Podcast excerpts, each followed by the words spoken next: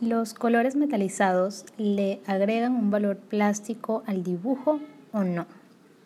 Soy Daniel Ordaneta y este es mi podcast para responder preguntas sobre acuarela. Me ha llegado esta pregunta a través de Instagram y nada, me preguntaron qué opinaba de las acuarelas metalizadas.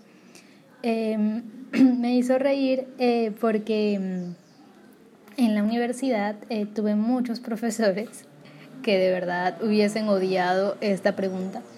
Em, existía una creencia que a mí siempre me ha parecido muy, muy tonta y era que em, los colores metalizados, los brillos y ese tipo de cosas le restaba calidad plástica a, las, a los trabajos y según algunos profesores todo iba como que si usabas ese tipo de materiales entonces tu obra no era una obra, sino era algo como manual o de adorno o algo así. Entonces em, conviví con muchos, eh, muchos compañeros que, que, luchaban contra esa creencia.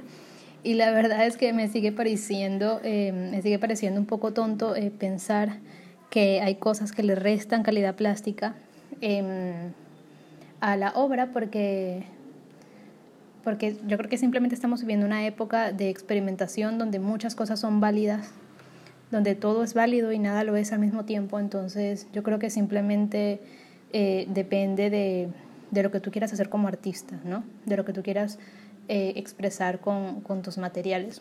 Yo por lo general eh, no uso mucho los colores metalizados, pero no es porque piense que le resten calidad plástica a mi trabajo, sino simplemente no es el lenguaje que, que que, me gusta, no es el lenguaje que uso em, recurrentemente, pero hay obras bellísimas con este tipo de colores metalizados. Hay, o sea, hay, hay un montón de posibilidades eh, con este tipo de material y, y, de verdad no quiero ser eh, de las personas que impongan una, una, una creencia tan, tan un poco tonta como, como esta, ¿no?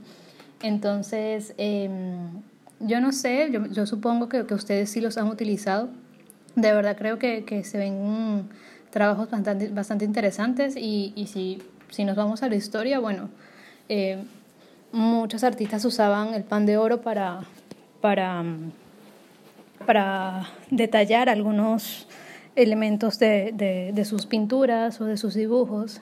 Y bueno, ahora tenemos la posibilidad de no solamente encontrarlo en, en ese color, sino encontrar pinturas de todos los colores eh, con este acabado metalizado. Así que, ¿qué opino específicamente? Pues nada, son posibilidades, son materiales que, que podemos aprovechar para, para practicar, para, para expresar cosas, para lo que sea. De verdad, yo soy de las personas que piensan que cuando se trata de arte, de verdad tienes que hacer lo que, lo que te salga, lo que te nazca, lo que te haga sentir bien, lo que tú quieras decir.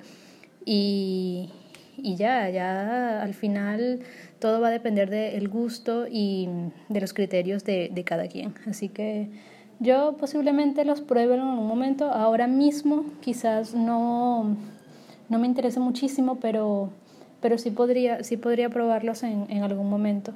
Eh, de verdad que no tengo ningún tipo de, de limitaciones a la hora de, de, probar algún material. Así que si te gusta y has estado pensando en usar colores metalizados y probarlos, pues adelante.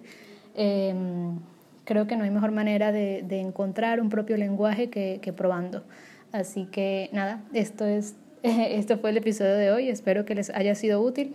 Hay muchas marcas que ya, por lo menos en las acuarelas, eh, usan, eh, tienen eh, estos colores metalizados. Por ejemplo, Van Gogh ya la tiene, Rubens, que les hablé en episodios pasados, también tiene muchísimos colores metalizados. Eh, hay muchas marcas que ya los usan, así que de verdad no tengan miedo en probar. Em, como les dije, espero que les haya sido útil esta respuesta y si tenían dudas o tenían miedo de probar, de verdad, no los tengan. Eh, dense la oportunidad siempre de experimentar con cosas nuevas. Eh, si tienen una pregunta, envíenmela a mi correo info arroba y nos escuchamos en el siguiente episodio.